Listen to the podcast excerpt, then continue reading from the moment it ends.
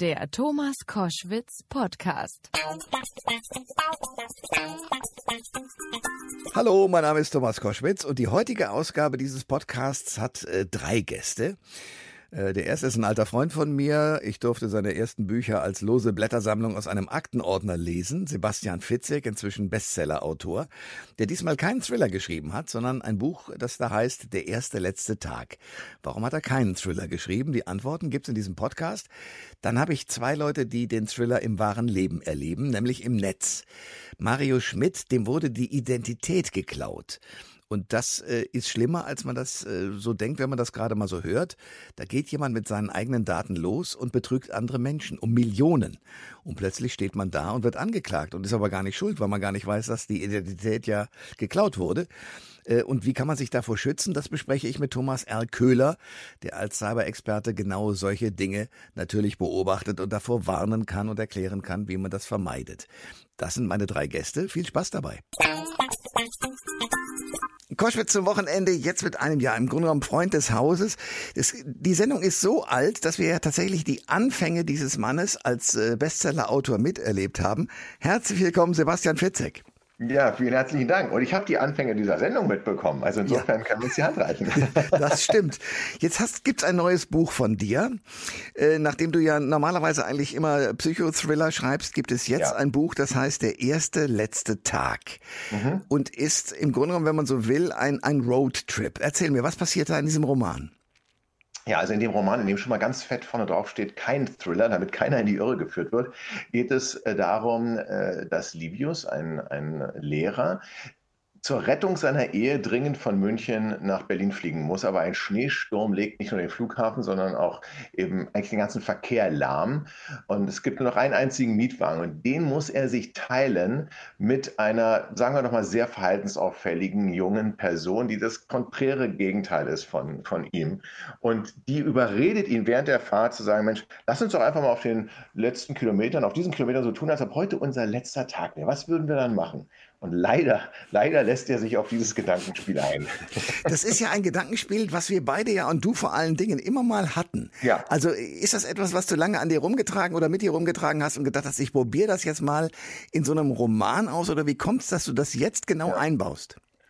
Also ich glaube, da gibt es mehrere Gründe. Äh, für erst einmal tatsächlich als Thriller-Autor beschäftigt man sich ja natürlich auch mit dem, mit dem Tod als solches sehr häufig. Ähm, ich finde das übrigens eine ein, ein, großes Problem in der jetzigen gegenwärtigen Zeit. Die Beschäftigung mit dem Tod ist sinnvoll und richtig, was natürlich nicht mehr in der Fülle, wie wir es jetzt gerade erleben müssen, leider, dass wir jeden Tag aufwachen und erstmal Todesstatistiken ähm, uns angucken und und, und, und, und, und, und in dieser und in dieser Phase habe ich natürlich auch, das habe ich auch natürlich verarbeitet, auch wenn das jetzt kein Pandemiebuch ist, keine Sorge. Mhm. Ähm, und, ähm, und, und, und dann ist es natürlich so, dass ich aber auch schon, schon vor Jahren eigentlich damit angefangen habe, die ersten 30 Seiten zu schreiben und ähm, wie du schon sagtest, mit, mich mit dem Gedanken getragen habe, was, was würde ich denn eigentlich machen? Was mich immer bisher an diesen Carpe Diem oder Bucketlisten so ein bisschen gestört hat, zumindest wenn man es so verdichtet, dass es nur noch einen, einen Tag gibt, ähm, war, ähm, dass es eigentlich so eine nach mir die Sintfluthaltung äh, provoziert, weil ich, ich, könnte jetzt alles machen ähm, und ich müsste ja keine Konsequenzen mehr tragen. Und insofern ist der Titel so zu verstehen, was ist denn, wenn es der erste letzte Tag ist? Also man hat danach noch einen letzten Tag, dann ist es schon mal so ganz verantwortungslos kann man da nicht mehr agieren bei seinem letzten Tag.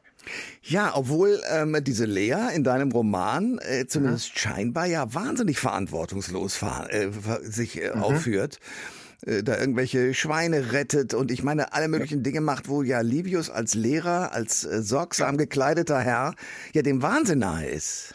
Ja, aber sie hat immer noch eine rationale Ebene, das alles zu erklären, ja, wie sie, wenn sie im Beispiel klar, äh, klar macht, dass äh, Geld nur eine Illusion ist und ähm, er für den Mietwagen ja nur ein Stück Plastik für zwei Sekunden vorgezeigt hätte und da hat sie im Grunde genommen nichts, nichts verändert. Und was, das ist natürlich auch, auch wiederum ein richtiger Gedanke, muss man sagen, so absurd er auf der einen Seite ist, aber so, ähm, äh, äh so, so ist es natürlich klar, diese Frage zu stellen, dieses ganze Geld, ähm, äh, was jetzt gar nicht ausgegeben wurde. Also ich beispielsweise mein Friseur, ne, ich habe meinem Friseur angeboten, dass ich ihm jetzt weiter das Geld quasi überweise, auch wenn ich da nicht hingehen konnte. Das ist jetzt, ist jetzt aufgehoben, aber damals, als er beispielsweise, ähm, als, als die Friseure alle dicht waren, man hätte ja einfach alles weiter bezahlen können. Hat man aber nicht gemacht. Und dadurch ist natürlich alles in eine Schieflage gegangen. Und, und das diskutiert sie. Ist nicht unbedingt meine Meinung, aber es ist, das diskutiert sie und, ähm, und, und, und, bringt den armen Livius völlig aus der Fassung, der natürlich mit seinem etwas spießigeren Weltbild ähm, das manchmal gar nicht fassen kann, was sie da für Thesen aufstellt. Der Bestsellerautor Sebastian Fitzek ist bei Koschwitz zum Wochenende. Wir sprechen über einen neuen Roman, Der erste letzte Tag. Ähm, ich habe das gelesen, bin wie gesagt hin und weg davon und dachte mir, ach guck, jetzt hat er erstmal geschrieben, Fische, die auf Bäume klettern, jetzt kommt er mit der erste letzte Tag. Hast du die Nase voll von Thrillern?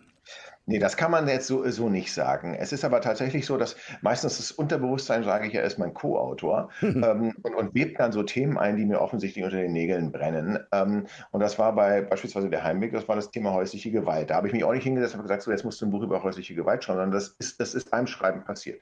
Und hier habe ich auch jederzeit damit gerechnet, dass ähm, vom Titel her könnte es ja auch ein Thriller sein, ähm, dass irgendwas äh, Krasses passiert beim Schreiben, ist aber nicht. Es ist, wie ich finde, amüsant ähm, ähm, äh, geblieben oder eben auch, ähm, ja, die, die Unterhaltungen sind ja schon recht kontrovers, die die beiden auf diesem Roadtrip äh, führen. Ähm, und, in, und insofern habe ich dann beim Schreiben gemerkt, jetzt ist mein Unterbewusstsein, glaube ich, mein ha der Hauptautor. Und der mhm. sagt ganz klar, ähm, Thriller, wir stecken alle in einem Realtime-Thriller. Hoffentlich ist der irgendwann bald zu Ende und äh, zur Überbrückung äh, könnten wir A, was zu lachen äh, gebrauchen und dann eben mal wieder verreisen. Ja, das ist ja ein Roadtrip und wenn wir schon nicht real verreisen können, dann vielleicht äh, gemeinsam mit Livius und Lea. Ja, wobei du natürlich, also in dem Moment, wo du mit dem Tod spielst, also der letzte Tag mhm. ist ja sozusagen, könnte ja auch das Ende sein, leb dein Leben mhm. so wie, als ob es der letzte Tag wäre. Mhm. In dem Moment, wo du das machst, gehst du natürlich, und das ist bei mir als Leser so gelungen, sehr nah an den Menschen heran. Das heißt, das ist ja, ja die Existenzfrage schlechthin. Äh, die in diesem Roman auch eine wichtige Rolle spielt. Also das klingt alles sehr ja. lustig, auch die Dialoge, aber es hat eben auch eine ernste Dimension. Ja. Wie ernst ist das denn, wenn du dann so schreibst für dich selber? Gute Frage. Es ist, also eigentlich ist es immer sehr, sehr ernst. Man kann, glaube ich, nur schreiben, wenn man äh, authentisch bleibt und wenn es aufrichtig äh, ist. Und äh, ich und natürlich, ich verarbeite da vielleicht nicht etwas, aber ich bearbeite dort meine eigenen Sorgen, Nöten, Ängste. Insofern ist eine Parallele zu einem, zu einem Thriller schon gegeben, wo ich ja auch meine Ängste äh, verarbeite. Und hier sind Fragestellungen, ähm, mit denen ich mich lange, lange beschäftigt habe oder, oder wo ich auch keine Lösung gefunden habe. Und dann, dann habe ich hier quasi ähm, Engelchen und Teufelchen mal in ein Auto gesperrt. Und, ähm, ich, aber irgendwie finde ich mich in beiden wieder. Das ist interessant. Du sagst, äh, dieser Livius ist auch ein Teil von dir. Ich meine, du erzählst ja auch als, als ich, aber als literarisches Ich ja. eben äh, in, ja. der, in dieser Erzählerposition. Aber ich habe auch gedacht, wenn man dich besser kennt, so ein paar Eigenschaften, die du dieser Hauptfigur zuschreibst, sind deine, oder? Ja, ja, ja, definitiv. Also auch das, was schon andere diesmal vorab lesen durften, so ein bisschen als, als, als spießig kritisiert haben oder sich überhaupt amüsiert haben, sage ich, okay. Also auch ich, man muss ja eben wirklich aufpassen, ja. Man, im, im, Kopf bleibt man ja immer 32 Jahre alt, habe ich mal irgendwo gelesen und das hm. stimmt irgendwie. Ne? Also ich, ich gehe jetzt ja auch, ich feiere ja meinen 50. dieses Jahr. Nein! Aber ich, ja, ja, ja, ja. Also, weil die Feiern ist jetzt noch ein großes Fragezeichen. Ne? Ja. Aber ähm, wobei ich, wobei ich hat mir ja jemand einen Brigitte-Kalender ge äh, gezeigt. Da steht dann wirklich drin, Sebastian Fitzek, Autor, 50 Jahre, wird heute 50 Jahre alt in dem aktuellen Brigitte. Ich habe gar nicht, wie keine Werbung machen, um Gottes Willen. Ähm, aber, aber, da muss man mal anrufen und sagen, Freunde, was ist mit aber, Genau, aber ich habe mich schon sehr gewundert, ne, weil ähm, äh, dass das da so explizit drin stand. Weil ich weiß nämlich überhaupt nicht, ob ich den wirklich so feiern kann. Und jetzt gucke ich an mir runter und entdecke auch, dass meine äh, Füße in, in so Sneakers äh, mm. stecken. Und ähm, meine, ich trage auch noch Jeans und, und, und Polohemden, aber eben nicht so, dass man jetzt, also ich hinke der Mode immer so ein bisschen zwei, drei Jahre hinterher, bevor ich mich auch mal äh, traue, vielleicht so ein, so ein, Loch in der Jeans zu haben. Und, und ich glaube, das ist genau, genau so ist es eben. Ähm, man, man, muss aufpassen, dass man nicht irgendwann peinlich wird, ne, weil man, weil man sich selbst für 32 hält ähm, und dann aber Klamotten trägt, ähm, die ja überhaupt nicht zu einem passen. Und so ein Typ ist Livius. Sebastian Fitzek ist bei Koschwitz zum Wochenende. Äh, das Joshua-Profil, das Geschenk, die Therapie, damit ging's mal los. Fische, die mhm. auf Bäume klettern. Und jetzt der erste, letzte Tag. Lass uns noch mal ein bisschen kurz von Lea, der zweiten Hauptdarstellerin, sprechen. Ja. Ähm, wo wir beide sagen würden, die Person kennen wir auch in real. Also zumindest große Teile von ihr. Das ist eine Kollegin von uns, die auch in diesem Medium arbeitet. Mehr will ich gar nicht sagen. Aber ist das auch so ein bisschen, weil du ja häufig deine Romane auch dazu verwendest, um Sachen zu verarbeiten, wo du auch einen Teil dieser Bekanntschaft mitverarbeitest? Also sicherlich, weil ich sagen muss, auch beim Schreiben habe ich jetzt an diese Person, die du ansprichst, gar nicht so explizit gedacht, aber hier gilt wieder, mein Unterbewusstsein verwebt natürlich Erfahrungen. Ich meine, du, ich zitiere dich in wahnsinnig vielen Interviews, wenn es um mein Erstlingswerk, die Therapie ging, weil du hast damals das noch in einem, in einem Aktenordner äh, gelesen und ähm, dann zu mir gesagt, Mensch, da hast du doch was verarbeitet, was wir beide gemeinsam mit einer bestimmten Person erlebt haben. Hm. Und bis zu dem Moment, wo du das gesagt hast, war das mir überhaupt nicht klar. Ähm, ich habe äh, den sprichwörtlichen Wald quasi vor lauter Bäumen nicht gesehen und das ist ungefähr so, ähm, äh, ich, ich, weiß nicht, wenn man, ähm, äh, wenn man dem Regisseur der Titanic gesagt hätte, er, er, hat einen Film über eine wahre Begebenheit gemacht und der sagt, ach, wusste ich ja gar nicht. und, ähm, ja. so, so, so, absurd muss das geklungen haben für dich, als ich dann gesagt habe, nee, echt? Und dann klar, das ist, wenn man das weiß, ist das so offensichtlich. Aber ähm, unser Gehirn lebt ja auch ähm, von, von Verdrängung. Ich meine, wir müssen bestimmte tragische Ereignisse verdrängen. Trauer ist ja auch ein Prozess der Verdrängung, sonst könnten wir mit der Trauer überhaupt nicht mehr aufhören. Ähm, insofern ist das wichtig und, und, und richtig. Und manchmal aber beim Schreiben äh, kommen dann verdrängte Prozesse wieder raus und es kann dann schon sein, dass die eine oder andere Person mit ihren Marotten sich dann in einer Figur wiederfindet. Wie schreibst du denn eigentlich überhaupt? Also diese Geschichte, du hast in einem anderen Interview schon erzählt, äh, hast du äh, schon liegen gehabt, die ersten 30 mhm. Seiten. Wie lange hast du jetzt an diesem Roman geschrieben? Also der Roman tatsächlich ging relativ schnell innerhalb, die erste Fassung, muss man dazu mal sagen, innerhalb von zwei Monaten, aber ähm, äh, die Vorarbeitungszeit, ähm, dieses drei oder vier Jahre, nicht permanent natürlich, ich habe auch andere Sachen gemacht zwischendurch, aber ähm, ich habe ich hab 30 Seiten schon auf der Festplatte gehabt und ich hätte sie vielleicht auch nie reaktiviert, wenn der Verlag nicht gesagt hätte, guck mal, wir haben in diesem Jahr 175-jähriges Jubiläum und äh, einige steuern so Kurzgeschichten dabei, äh, dazu bei, hättest du nicht mal auch vielleicht was aus dem Rahmen fällt. Und dann bin hm. ich das mal durchgegangen und habe gesagt, ach ja, das passt doch irgendwie. Und dachte, eine Kurzgeschichte im Lockdown, das schaffe ich. Ähm, und dann habe ich mich regelrecht in Rausch geschrieben und die Geschichte, die ich aber schon immer und immer und immer wieder im Kopf durchgegangen bin, also die quasi in meinem Kopf schon stand, die habe ich dann ähm, runtergeschrieben. Und das ähm, äh, ist natürlich etwas einfacher dann oder schneller, als wenn man sich jetzt, wenn ich mich jetzt hinsetzen würde und erstmal nachdenken würde, was kommt als nächstes. Sebastian Fitzek ist mein Gast bei Koschwitz zum Wochenende, Bestseller-Autor mit vielen Romanen. Wie viel sind es inzwischen? Also es sind auf jeden Fall über 20 äh, wow. äh, Romane. Ich habe das jetzt äh, ganz konkret nicht ähm, äh, gezählt. Ähm, aber weil es auch ein bisschen schwierig ist, da gibt es halt, gibt halt, wo ich Herausgeber bin. Äh, wo du Ideenlieferant bist, Auris beispielsweise. Aber genau. Ja. Also insofern ist es immer so eine Frage, wie rechnet man das? Aber ähm, es ist eben, ich schreibe seit dem Jahr 2000 kann man sagen. Es hat halt bis 2006 gedauert, bis das erste Buch überhaupt veröffentlicht wurde. Aber die Zeit, dass ich aus den Vollen schöpfen konnte und schon fertige Manuskripte auf der Festplatte ha habe, die, die ist vorbei. Das heißt mit anderen Worten, das nächste wird wieder ein Thriller sein? Das nächste wird definitiv ein Thriller sein ähm, und das ist auch für Ende Oktober äh, äh, geplant und avisiert. Ähm, aber deswegen, also es ist kein Genre. Ich kann auch gar kein, nicht, ich kann, das klingt ein bisschen esoterisch, aber ich kann mich nicht bewusst entscheiden und sagen, okay, heute ähm, schreibe ich jetzt mal einen Science-Fiction-Roman, weil ich gerade so gerne Science-Fiction-Filme geguckt habe. Also es, es geht einfach. Ich sitze da, es kommt eine Idee oder ich stehe irgendwo, es kommt eine Idee und die Idee definiert am Ende das Genre. Und das, ähm, deswegen ähm, kann ich jetzt auch nicht versprechen, dass wenn Leute sagen, oh, das ist ja super und hoffentlich schreibt er in dem Genre weiter, dass da nochmal was kommt. Das kann ich nicht versprechen, weil es hängt davon von der Idee ab, die zu mir kommt. Wobei das Faszinierende ist, ich, ich weiß ja, dass du ein, ein, auch neben der Tatsache, dass du dauernd schreibst, ein großer Leser bist.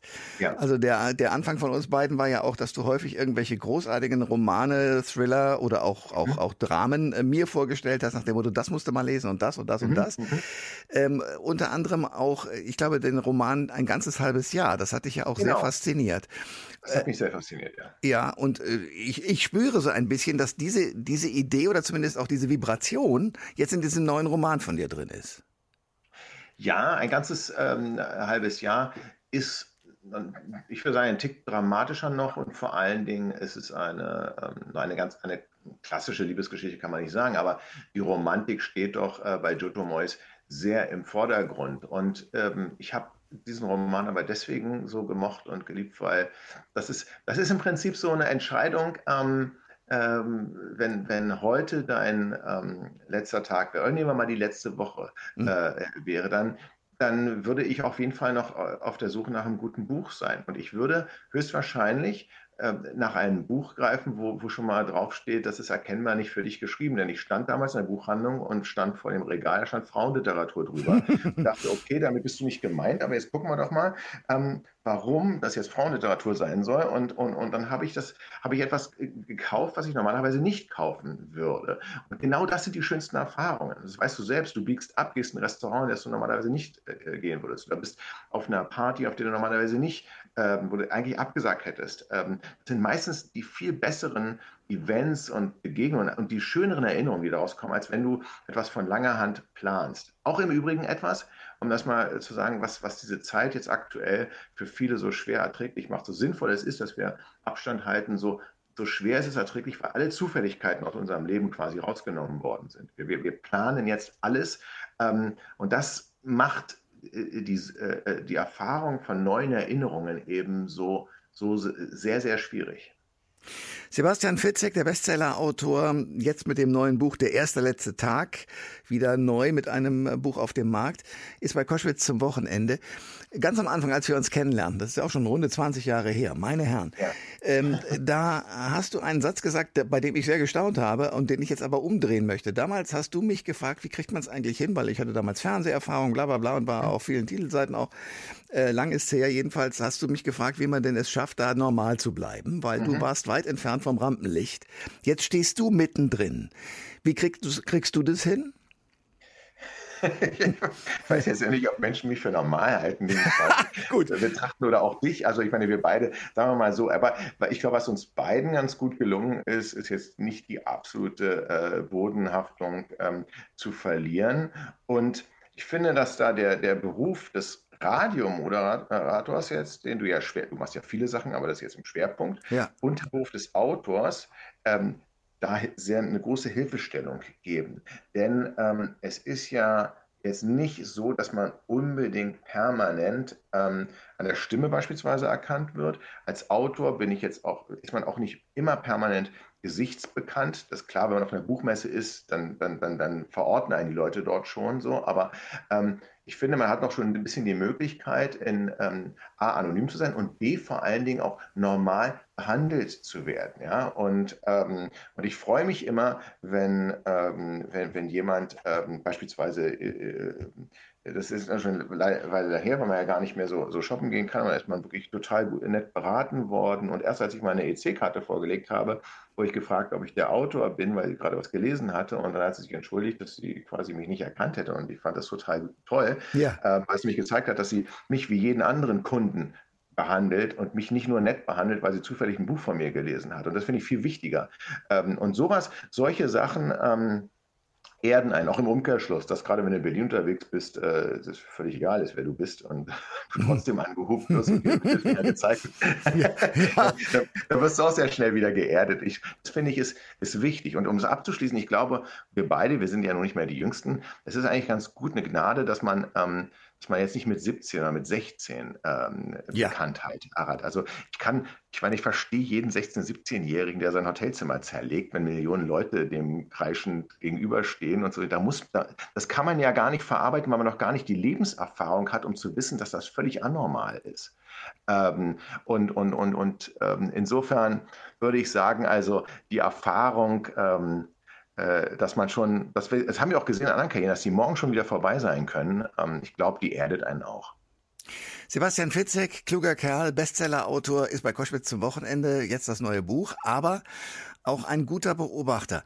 Wenn du dir anschaust, wie sich die Corona-Zeit entwickelt, wie sich äh, möglicherweise in der Union die Damen und Herren streiten, wer jetzt nun mhm. der neue Kanzlerkandidat wird, und wenn du dann mitkriegst, mit welcher Vehemenz beispielsweise auch Künstlerinnen und Künstler, Schauspielerinnen mhm. und Schauspieler, die sich gegen die ein oder andere Maßregelung, die sie wahrnehmen, in der Bundesregierung wehren, und du die Tonlage dir anschaust, mit welcher Schärfe das passiert, was, was, was denkst du dann? Ja, ich glaube, Tonlage ist genau das, das richtige Wort, dass wir doch schon in der Auseinandersetzung, in der verbalen Auseinandersetzung sehr verrohen. Und ähm, man kann ihm für vieles die Schuld geben. Hier würde ich sagen, hat er als geistiger Brandstifter tatsächlich auch eine Schuld zu tragen. Es ist Donald Trump, der einfach allen vorgemacht hat, dass ich, ähm, ich mich äh, wirklich wie eine gesenkte Sau im Netz benehmen darf und damit sogar Präsident werde und mit allem durchkomme. Und ähm, das macht es auch mir als, als Vater schwierig, ja, zu sagen, wenn selbst der mächtigste Mann äh, der Welt ähm, äh, sich solchem Vokabular oder solcher Hetze bedienen kann, wieso darf ich das denn nicht? Mhm. Ähm, es meinen Kindern zu sagen, ja, und, und ähm, die zum Glück äh, noch äh, in Social Media nicht aktiv sind. Aber es ist, es ist wirklich, es ist eine sehr, sehr, sehr schwierige Zeit in mehrfacher Hinsicht. Als Autor habe ich allerdings auch, ähm, und das ist auch manchmal ein Fluch, große Empathie für, für alle Seiten. Ja, also ähm, ich, ich war auch letztens in einer Talkshow danach, ne? ich habe gesagt, also ich bin ja auch komplett hin und her gerissen. In meinem näheren Bekanntenkreis, also eigentlich ein enger Bekanntenkreis, da ist ja auch kürzlich jemand ähm, mit 60 Jahren äh, verstorben ohne Vorerkrankung und Corona innerhalb von, von drei Tagen. Hm. Ähm, äh, gleichzeitig kenne ich aber auch Leute, die wirklich, also ähm, auch Suizidgedanken in sich tragen, weil sie einfach nicht mehr weiter wissen, ähm, existenziell ähm, ich kenne äh, in der Recherche zu Büchern spreche häufig mit, mit, mit Medizinern und ähm, die mir einfach sagen, also äh, unser Kinderarzt sagt mir, also mit Husten und Schnupfen kommt kaum noch ein Kind vorbei, aber ja. ich habe psychiatrische Notfälle noch und nöcher in der Kinderschutzambulanz. Ähm, äh, da wissen wir, die Gewalttaten an Kindern nehmen zu. Gleichzeitig kenne ich aber auch meinen Bruder als Impfarzt und ich, und, und, und ich kenne Menschen, die an, meine Schwägerin auch, die an vorderster Front kämpfen und die über überlastet und die sagen, ja, ähm, eine, eine, wenn du eine Schicht mitmachst ähm, auf der Intensivstation, ähm, das verändert deinen Blickwinkel für das ganze Leben. So, und so bin ich hin und her gerissen. Ich bin wirklich, und am Ende des Tages merke ich, wir Menschen sind einfach, wir sind nicht dafür gemacht, rauszugehen und anderen Leuten, ähm, also ständig mit dem Tod konfrontiert zu werden. Das macht mhm. ja auch unser Unterbewusstsein. Wir sind ja Menschen mit Maske. Wir müssen uns einen Termin äh, machen. Ständig müssen wir mit der Gefahr leben zu sterben. Und, und die ist real. Ähm, dafür sind wir nicht geschaffen. Das macht uns so wahnsinnig nervös. Und, ähm, und dann glaube ich eben, dass das, äh, diese, diese, diese äh, Pandemie jetzt äh, den Menschen auch so ein bisschen entlarvt. Also die Ängstlichen werden noch ängstlicher. Die Egoisten werden noch egoistischer, ähm, die Macher und Macherinnen, ähm, die packen eben noch mehr mit an. Ähm, aber die Nerven liegen einfach blank und das muss man einfach vielleicht auch mal verstehen und einordnen und sagen, Mensch, hört doch mal auf, aufeinander draufzuhauen. Tja, klug. Meinst du, äh, in 20 Jahren werden wir zurückblicken und sagen, die Regierung hat einen guten Job gemacht? Ja, das ist. ich glaube ja, was, was, was ist guter Job? Man muss, man muss mehr richtig machen als, als falsch machen. Das ist ja bei Entscheidern äh, äh, so, denn ähm, danach kann man das, das, das Leben äh, bemessen. Und ich glaube, es ist noch wirklich zu früh dafür, Bilanz zu ziehen. Und das ist wirklich, deswegen zehn Jahre ist das richtig, das ist der Punkt. Und es ist einfach auch zu früh, jetzt Schuldzuweisungen äh, zu machen, weil, weil, jetzt ist die Zeit zum Handeln. Jetzt müssen wir, jetzt müssen wir wirklich ähm, dafür sorgen, dass wir wieder zurück zur Normalität können und kommen. Und, ähm, und jetzt ist mir erstmal e egal, wer hat so wenig Impfmittel bestellt und wer hat den Deal gemacht und da und da und da und da, sondern wirklich konstruktiv. Auch, jetzt ist auch keine Zeit für einen Wahlkampf. Das muss man einfach mal sagen. Ja? Wir, wir, wir stecken in einer absolut fundamentalen Krise und die betrifft jeden. Ähm, und, ähm, und, und, und, und, und ich, ich, ich kann es ich nur hoffen. Also ich kann es wirklich nur, nur hoffen. Ich denke allerdings ähm, optimistisch. Ich glaube wirklich, dass wir ähm, im Herbst, spätestens im Herbst schon ein Riesenstück weiter sind. Ähm, und ich gehe optimistisch davon aus, dass wir schon in, in, in, wenigen Jahren zurückblicken und sagen, also toll, dass wir da durch sind, ähm, wie wir es geschafft haben, aber es war schon eine verrückte und äh, gefährliche Zeit. Das ist so. Ich hoffe, wir können uns im Herbst in die Arme schließen. Ansonsten danke ich jetzt erst, erstmal für dieses Gespräch. Also sehr empfehlenswert der neue Roman von Sebastian Fitzek, Der erste, letzte Tag. Ich danke dir sehr für das Gespräch heute. Ich danke dir auch vielmals. Ihr hört Koschwitz zum Wochenende mit einem unglaublichen Fall von Cyberkriminalität, denn der Strausberger Moderator und Kommunikationsexperte Mario Schmidt wurde im letzten Jahr Opfer von höchst professionellem Identitätsklau im Internet. Und wie es dazu kam, das lasse ich mir jetzt von ihm erzählen. Mario Schmidt, schönen guten Tag. Schönen guten Tag, Thomas Koschwitz. Du warst zwei Jahre lang als skandinavischer Unternehmer für Kryptowährung unter dem Namen William Hickenen im Netz zu finden.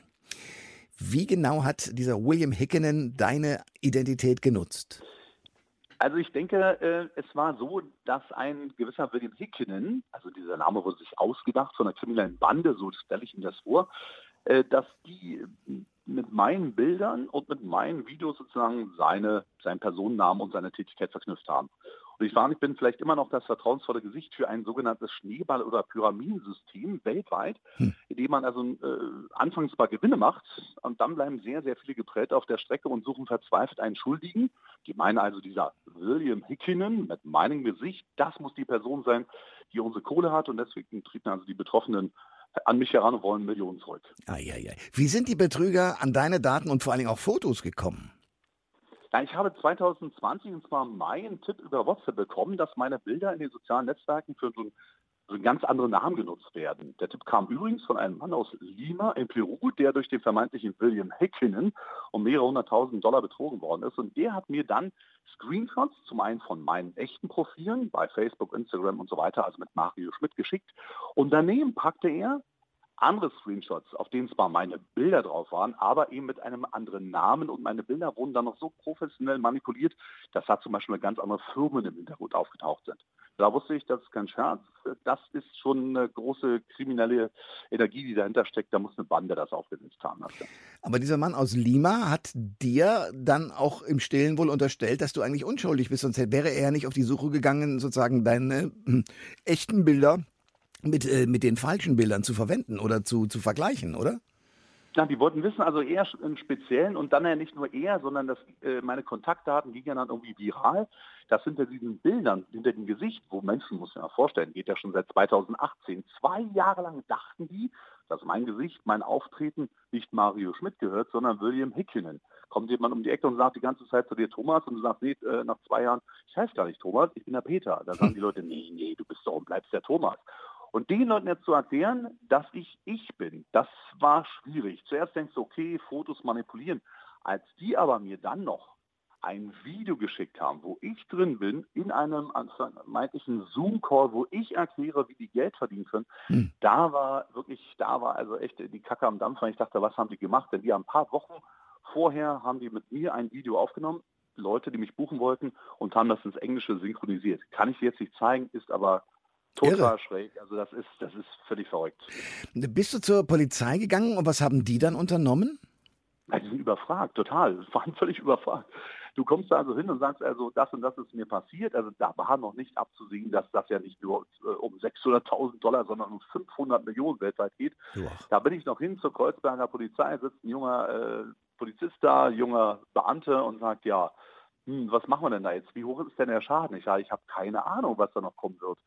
Da ich aber wusste aus anderen Fällen, dass man unbedingt sich ein Aktenzeichen geben lassen soll. Ich sage, ich brauche bloß ein Aktenzeichen, dass alles, was kommt, über diese Aktenzeichen-Nummer läuft, damit auch ich unseren Behörden beweisen kann, ich bin guter. Also ich war sofort, ich habe es erfahren, am 18. Mai 2020, am 18. Mai 2020 war ich bei der Polizei und habe mir dieses Aktenzeichen geholt. Und das Einzige, was er mir mitgegeben hat an dem Abend, der sagte, ja, dann reisen Sie mal am besten jetzt nächste Zeit nicht nach Südamerika. da dachte ich, ist in Corona-Zeiten eh ein bisschen doof, aber das können die auf der anderen Seite auch nicht. Der hat das Problem ja richtig erkannt. Äh, äh, wurdest du denn auch bedroht von Menschen, die um ihr Geld äh, betrogen wurden? Ja, ja, es ging dann total massiv los. Das heißt also, meine Kontaktdaten, also meine Telefonnummer, die ja im Netz logischerweise äh, sichtbar ist. Ich möchte ja gebucht werden, gefunden werden. Aber nicht nur darüber, sondern auch über diese Einträge, dass sie wussten, hinter den Bildern steckt der Mario Schmidt. Da haben die mich angeschrieben bei Instagram, Facebook, was auch immer, habe ich Nachrichten bekommen. Zum Beispiel so eine ganz einfache Nachricht, hallo, so und so, überweis mir 500 Dollar, sonst gehst du ins Gefängnis. Eine andere sagt, ich habe hier äh, aus Indonesien irgendwie auch äh, über eine halbe Million verloren. Wir müssen uns unbedingt treffen, wir müssen uns austauschen. Wie hat das äh, zusammenhängen können? Du bist der Wahre, du warst bei dem Zoom-Meeting drin. Das ging durchweg. Und ich habe da eine Lösung gefunden, um sozusagen das weiterzuleiten, also diese Anklagen weiterzuleiten. Das habe ich äh, insofern gemacht, dass ich einen beim TV produzierten Film, der das Ganze sozusagen beschreibt, habe ich dann englischen und spanischen Untertitel runtergelegt und habe das auf einen Typen auf seine Seite, der sich also mit äh, Safe Cyber Identity beschäftigt, habe das draufgelegt. Und immer wenn jemand kam und wollte von mir irgendwas wissen, habe ich denen den Link geschickt darüber und da können Sie sich diesen Film anschauen und sind da, geben sich damit zufrieden oder lassen es sein oder in dem Fall checkt das also mein Cybercrime Security Mann. Den habe ich an der Seite. Okay. Was für eine Geschichte. Welche Tipps hast ja. du für Menschen, denen vielleicht Ähnliches widerfährt? Also erster Tipp, sofort zur Polizei. Das kann man online machen. Also man braucht auf jeden Fall, braucht man was in der Hand, denn es geht auch mit anderen Betrügereien, also mit, mit Mail-Phishing, was auch immer. Jedenfalls geht zur Polizei, sagt, ihr seid die Guten, Anzeige machen. Anzeichen, äh, Aktenzeichen bekommen, dass man dann darüber alles klären kann. Das zweite ist, versuchen die Fake-Profile der anderen, des anderen, wie auch immer, löschen zu lassen. Facebook, Instagram. Ich muss sagen, es gibt ein paar, äh, die, die stellen sich sehr schwierig da, aber immer dranbleiben. Dritte, alle Kontakte, die man hat, informieren darüber. Alle Freunde sagen, ey, ich zum Beispiel bin losgegangen, habe gesagt, ich bin Mario Schmidt, das sind meine Bilder. Und da habe ich gesagt, ich lasse mein Leben nicht klauen. Und noch zwei tolle Tipps, die ich jetzt bekommen habe. Suchverlauf bei Safari auf dem Handy immer löschen, jeden Tag mal eingehen, löschen, löschen, löschen und unbedingt einen Passwortmanager anlegen. Unbedingt. Weil? Was ist daran so wichtig? Ja, weil diese, weil das weißt du bestimmt auch, man denkt sich so, oh, ich habe so ein wunderbar kompliziertes äh, Passwort mir ausgedacht, aber dann für fünf, sechs, zehn, zehn Kanäle hast du den einmal geknackt.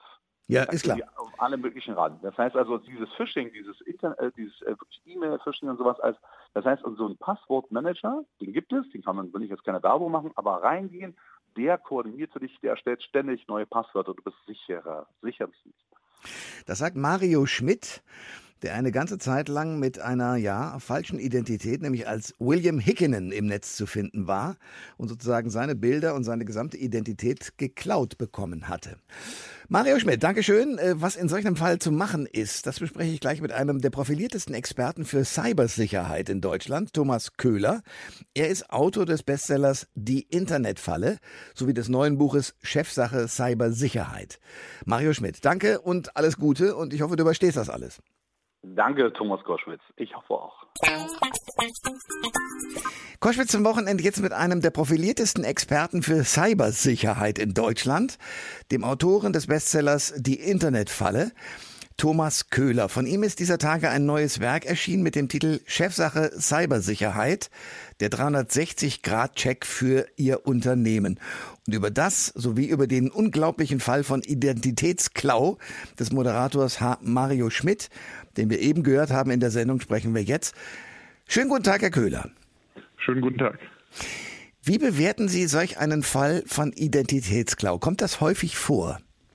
Das ist leider kein Einzelfall, was dieser Moderator erlebt hat, ähm, sondern das kommt sogar ziemlich häufig vor. Meistens trifft es Prominente und da ist dann natürlich schon äh, klar, dass das, ich sage jetzt mal, nicht der äh, ja, Dieter, Dieter Bohlen war, der jetzt für Bitcoin wirbt, oder der ähm, Kollege Mateschitz mit Red Bull, der jetzt plötzlich sein Geld mit angeblich Bitcoins verdient. Diese Art von, ja, ich sag mal, Scheinwerbung hat jeder schon mal im Internet gesehen. Äh, wenn es nun Leute trifft, die zwar exponiert sind wie der Moderator, aber eben dann doch nicht so bekannt, dass man weltweit ihr Gesicht erkennt, dann wird es kritisch und dann wird es problematisch. Und dieser Fall zeigt eindrucksvoll, dass man genau aufpassen muss, was man im Internet postet, aber vor allen Dingen auch regelmäßig nachschauen muss, äh, was über einen gepostet wird. Es gibt die Form von Identitätsdiebstahl, wenn einem Daten geklaut und dann meinetwegen unrechtmäßig Dinge gekauft werden. Also wenn sozusagen das äh, Konto gehackt wurde da wird Geld dann einfach sozusagen auf meine Rechnung beispielsweise, wenn mein Konto gehackt worden wäre, ausgegeben. Im Fall von Mario Schmidt ist äh, das aber ja richtig Kriminalität im großen Stil. Kann man sich und wenn ja, davor schützen und wenn ja, wie? Also man kann sich nicht zuverlässig davor schützen und nicht konsequent. Man kann nur, ich sag mal, sich so eine Art Frühwarnsystem einrichten äh, und äh, zum Beispiel regelmäßig selber schauen, etwa mit der Google-Bildersuche, ob das eigene Bild noch an anderer Stelle verwendet wird. Ja, das kommt immer wieder mal vor. Also gerade äh, wenn man selber einen Social Media Account hat oder vielleicht so ein bisschen auch als Influencer unterwegs ist, da gibt es ja inzwischen viele, gerade viele junge Leute, die stellen dann fest, Moment mal, äh, mit meinem Bild, vielleicht auch mit meinem Namen wird an anderer Stelle für ganz andere Dinge geworben und da habe ich nichts von. Ähm, da sollte man frühzeitig einschreiten und eine Möglichkeit ist, selber danach zu googeln, aber es gibt auch den einen oder anderen Dienstleister, der sich inzwischen äh, darauf spezialisiert hat, sozusagen die eigene Identität im Internet zu schützen. Ha, das ist interessant, weil die Polizei wusste ja mit diesem Fall äh, überhaupt nicht umzugehen. Also warum ist die Polizei auf sowas nicht vorbereitet und was müssten die im Zweifel unternehmen? Also was uns generell fehlt, ist, äh, ich sage jetzt mal, die Polizeistreife im Internet. Also ich bin mir sicher, Sie haben auch noch keine getroffen. Nee. Äh, aber, aber, aber das Schöne würde, Idee. Das würde tatsächlich ähm, helfen, sozusagen, wenn man eigentlich ein Bewusstsein von Präsenz hätte. So ist das immer noch so ein bisschen Wild West oder gefühlt Wild West.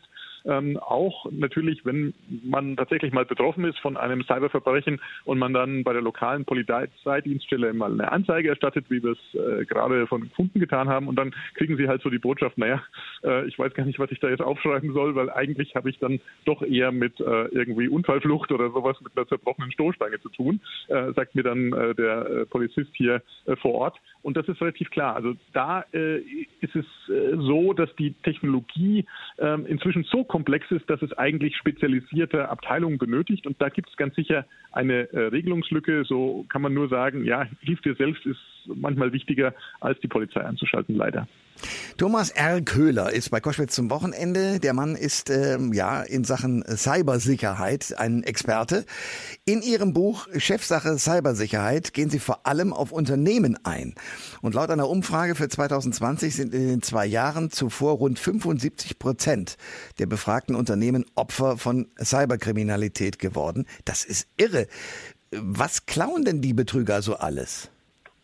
Also sehr oft ist es gar nicht wirklich eine hochgestochene technische äh, Cyberkriminalität, sondern sehr oft schleichen sich Betrüger mit dem Wissen, was sie etwa im Internet gefunden haben, etwa auf Social Media, auf Xing, auf LinkedIn oder auf Facebook, in ein Unternehmen scheinbar ein und bringen etwa die Buchhaltung dazu, Geld an eine ja, andere als übliche äh, Zieladresse zu überweisen. Und äh, schon ist das Geld vielleicht nicht weg, aber es hat jemand anders und man hat Schwierigkeiten, äh, das wieder zurückzubekommen. Das ist aus meiner Sicht für mittelständische Unternehmen inzwischen fast das größte Problem. Und äh, da gibt es äh, tragische Fälle. Eine Münchner Familienbäckerei hat über eine Million ins Ausland überwiesen.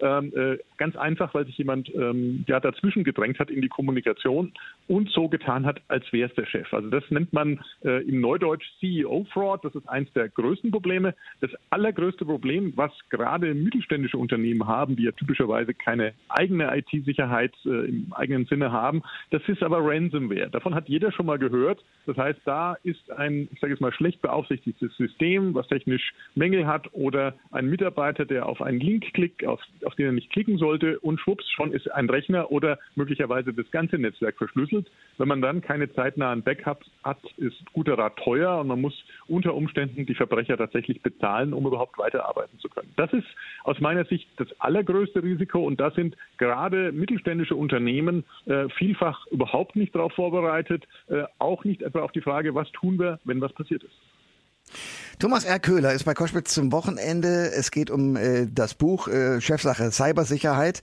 der 360-Grad-Check für Ihr Unternehmen. Es geht aber überhaupt um die Tatsache und Frage, wie kann man sich im Netz einigermaßen sicher verhalten? Die Kriminalität ist auf diese neue Technologie eingeschwenkt. Wir haben gerade von mittelständischen Unternehmen äh, gesprochen. Selbst die, die Bundesregierung, also selbst der Bundestag ist ja von Cyberattacke nicht verschont geblieben und die haben eine eigene IT-Abteilung. Also mit anderen Worten, man ist ja nirgendwo mehr sicher, oder doch? Ähm, ja, es wird dann natürlich gerne auf diesen äh, berühmten Faktor Mensch äh, referenziert und ganz sicher sind die Bundestagsabgeordneten, ich sage mal, sehr divers, wenn es um ihre IT-Skills geht. Und da gab es tatsächlich Vorfälle, dass äh, Bundestagsabgeordnete meistens auf privaten Mailadressen auf irgendwelche Phishing-E-Mails geklickt haben, also auf Mails, die quasi Köder auslegen, äh, sodass man äh, auf einen Link klickt und dann irgendwie Daten preisgibt oder sich einen, eine Schadsoftware einfängt.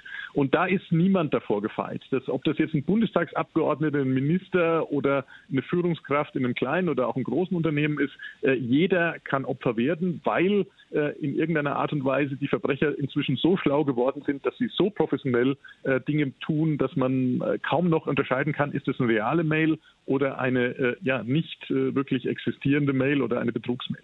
Also hier müssen wir genau hinschauen. A, die Leute ähm, sensibilisieren, aber B, auch technisch nachrüsten, weil eins geht nicht ohne das andere. Es gibt, äh, apropos Identitätsklau, eine interessante Geschichte, die auch in meinem Mail-Account ab und zu passiert. Mir wird in der eigenen Mailadresse Werbung zugespielt. Wie funktioniert das? Ähm, das liegt an einem Konstruktionsfehler des Internets. Ähm, das Internet, wie wir es kennen, wurde ursprünglich mal gebaut, äh, um äh, ja, ich sag mal, im, im Bereich äh, von Hochschulen letztendlich Daten auszutauschen. Und da hat jedes System jedem anderen vertraut. Äh, und das ist im Prinzip heute noch das Konstruktionsprinzip. Das heißt, wir flicken die ganze Zeit an irgendwas rum, was eigentlich für sichere und vertrauliche Kommunikation gar nicht geeignet ist. Und das ist äh, nicht zu lösen. Das heißt, wir können nur schauen, dass wir es bestmöglich hinkriegen. Aber äh, wie funktioniert es genau? Also wie kommt jemand mit meiner E-Mail-Adresse an meinen eigenen E-Mail-Account wieder und schickt mir sozusagen mit meinem eigenen Absender eine, eine Werbemail? Äh, das können Sie relativ einfach äh, machen, wenn Sie quasi das Mail-Header, also das, was sozusagen Sie sehen, können Sie relativ frei eintragen. Und äh, Profis im Bereich äh, Spam-Mail machen das schon lange, dass sie andere Leute Absender eintragen oder äh, letztendlich den Empfänger selber eintragen. Das geht übrigens genauso einfach wie eine Telefonnummer zu fälschen. Also auch wenn jemand anruft zum Beispiel und sagt, ich bin der und der, bitte machen Sie das und das. Äh, diese Telefonnummer, selbst wenn es eine interne Telefonnummer ist in dem Unternehmen, die kann man genauso einfach fälschen. Thomas R. Köhler ist mein Gast bei Koschwitz zum Wochenende. Sie schreiben in Ihrem Buch, es gebe ein Bonmot unter IT-Sicherheitsexperten, das lautet, es gibt nur zwei Arten von Unternehmen, die, die gehackt wurden und die, die es noch nicht wissen. Wie findet man denn heraus, ob man gehackt wurde? Äh, indem man äh, gründlich äh, alles überprüft und indem man äh, mit externen Spezialisten einfach mal alles anschaut und jeden Stein sprichwörtlich im Unternehmen umdreht, dann kommt man äh, typischerweise ähm, äh, meistens zu der Erkenntnis, ah, da ist eine Schwachstelle oder da ist möglicherweise schon jemand eingedrungen oder in der Vergangenheit ist das und das passiert. Äh, leider ist der Befund tatsächlich so, dass bei einem Großteil der Unternehmen, auf die äh, wir etwa zugehen oder die auf uns zugehen, äh, immer irgendwas im Argen liegt und äh, meistens ein Vorfall schon passiert ist. Und ganz klar, niemand macht sowas gerne öffentlich. Das heißt, selbst wenn es die Unternehmen selber merken, werden sie nicht darüber reden, außer wenn es unvermeidlich ist. Also wenn größere Millionenbeträge leider beim falschen Empfänger gelandet sind. Aber gibt es irgendeinen Trick, von dem ich relativ schnell rauskriege, auch in meinem privaten Account, oh, da war jetzt schon jemand oder da war noch niemand? Äh, nein, das, äh, da gibt es keinen einfachen Trick, sondern das hängt natürlich dann äh, vom eingesetzten System und vom eingesetzten, äh, ähm, äh, ja, ich sag mal, Programm oder vor allen Dingen von eingesetzten Diensten ab. Aber ähm, die meisten von uns werden zum Beispiel für den privaten Einsatz äh, einen, ja, ich sag mal, im Internet angebotenes Mail Programm, zum Beispiel Yahoo Mail benutzen. Und da kann man sehr, sehr einfach feststellen, ob äh, dann tatsächlich mal was passiert ist, äh, weil das Hasso-Plattner-Institut etwa eine Möglichkeit hat, mit seiner E-Mail-Adresse einfach mal festzustellen, wo sind denn diese Mail-Accounts schon mal aufgetaucht mit Nutzernamen und Passwort. Dann kann man relativ ähm, zumindest äh, feststellen, ob äh, in irgendeiner Art und Weise mal man Opfer eines Datenlecks an anderer Stelle geworden ist. Im eigenen Unternehmen ist es schwieriger, da brauchen Sie im Regelfall technische Spezialisten, die dann einfach genau hinschauen und System für System einfach mal forensisch untersuchen. Welche Empfehlungen geben Sie denn äh, auch sowohl Unternehmen als auch mir als Privatperson, um im Netz sicherer unterwegs zu sein? Die einfachste Regel ist wirklich, äh, den gesunden Menschenverstand nicht, ähm, ja, ich sag mal, äh, vor dem WWW abzugeben, sondern immer, immer, immer, immer zu schauen, ist das, was mir jetzt hier gezeigt wird, äh, möglicherweise zu gut, äh, um wahr zu sein. Ja, also wenn irgendwas zu gut ist, um wahr zu sein, also zum Beispiel der Preis für die gesuchte PlayStation ungefähr die Hälfte von dem Marktpreis ist, den man sonst bezahlt, ja, dann hm. ist es meistens oder so gut wie immer irgendwas furchtbar faul. So, und das, das muss man äh, letztendlich berücksichtigen und deswegen gibt es, ich sag mal, weil viele Leute nicht darauf achten, immer noch diese alten Probleme ja, mit diesen Fake-Shops, äh, wo wir seit Jahren äh, in den Medien, auch im Rundfunk oder im Fernsehen mal immer darauf warnen und auch mal schon gezeigt haben, wie einfach es ist, einen Fake-Shop zu bauen und Geld und Zahlungsdaten abzugreifen und andere Leute Geld zu kommen. Das hält viele Leute nicht davon ab, es trotzdem immer wieder zu versuchen und sagen, das ist das Schnäppchen des Jahres. Deswegen kaufen Sie nur, wenn Sie online was kaufen, bei soliden Lieferanten. Nehmen Sie für jedes Account, was Sie irgendwo anlegen müssen, Sie müssen sich ja fast überall irgendwo inzwischen registrieren, eine eigene, ja nicht nur, also die gleiche Mailadresse natürlich, aber ein eigenes Passwort. Das, äh, dafür gibt es Anleitungen im Netz, wie man das einfach und merkbar macht. Oder verwenden Sie einen Passwortmanager, sodass Sie, wenn irgendwo mal was gehackt wurde, nicht alle Ihre Daten verlieren. Weil die größte Gefahr für jetzt einen Einzelnutzer, ganz egal, ob das jetzt ein Privatmensch ist oder äh, letztendlich eine Führungskraft von einem Unternehmen ist, dass äh, er überall die, oder sie überall das gleiche Passwort verwendet und dann ein ähm, Verbrecher, der an eines dieser Passwörter kommt, etwa aus irgendeinem Online-Shop, den er gehackt hat, äh, dann plötzlich die ganze digitale Identität aufrollen kann. Und äh, denken Sie alle dran, wir haben alle vielleicht entweder einen Google-Account oder einen Apple-Account, äh, weil wir unser Smartphone so sehr lieben. Äh, und das sind die zentralen, schützenswerten Bereiche. Wenn jemand es schafft, zum Beispiel Ihre iCloud zu übernehmen, dann kann er sie von Ihren eigenen Geräten aussperren. Solche Fälle kommen auch immer wieder vor. Die schaffen es meistens nicht in den Medien. Und da ist dann tatsächlich guter Rat teuer, weil das nicht einfach wiederherzustellen ist. Und das sind, sind Dinge, da sollten Sie darauf achten. Und das geht mit den einfachsten Dingen der Welt, nämlich mit sicheren Passwörtern, mit Einzelpasswörtern äh, und dem Bewusstsein, ah, ich schreibe mir das jetzt vielleicht nicht in gelben Zettel an den Monitor, äh, so, so, sondern äh, wenn ich es denn tatsächlich aufschreiben muss, damit ich es nicht vergesse, packe ich das in irgendeinen verschlossenen Umschlag und packe das in den Tresor. Also hier ähm, sind die Basics, die wir vor Jahren schon diskutiert haben, leider immer noch aktuell. Äh, das Problem ist so ein bisschen, die Kriminellen rüsten auf und kommen immer besser ran. Äh, ich habe es vorhin schon kurz gesagt, äh, die ähm, Mails, die einen äh, verleiten sollen, auf irgendwelche Dinge zu klicken oder irgendwelche Software runterzuladen, die waren früher voll mit Rechtschreibfehlern. Und es war sehr klar, nee, das ist bestimmt nicht die Deutsche Bank oder die Sparkasse, die mir so schreibt. Heute ist es so, dass die Dinge so professionell und echt aussehen, dass selbst Profis jetzt kaum die Chance haben, das zu unterscheiden. Also insofern seien Sie vorsichtig und wenn Sie irgendwo aufgefordert werden, zum Beispiel Ihre Identität zu bestätigen oder auf eine Website zu gehen und irgendwas zu machen, dann klicken Sie auf keinen Fall auf den Link in der Mailadresse, sondern wenn Sie Zweifel haben, ob das nicht doch legitim ist, dann geben Sie die Mailadresse eben sparkasse.de zum Beispiel direkt in den Browser ein, äh, weil der Link auch der könnte zum Beispiel verbogen und falsch sein. Da sagt der Autor des Buches Chefsache Cybersicherheit, der 360-Grad-Check für Ihr Unternehmen, Thomas R. Köhler. Ich danke sehr für das Gespräch. Sehr gerne. Alle Informationen zur Sendung gibt es online auf thomas-koschwitz.de.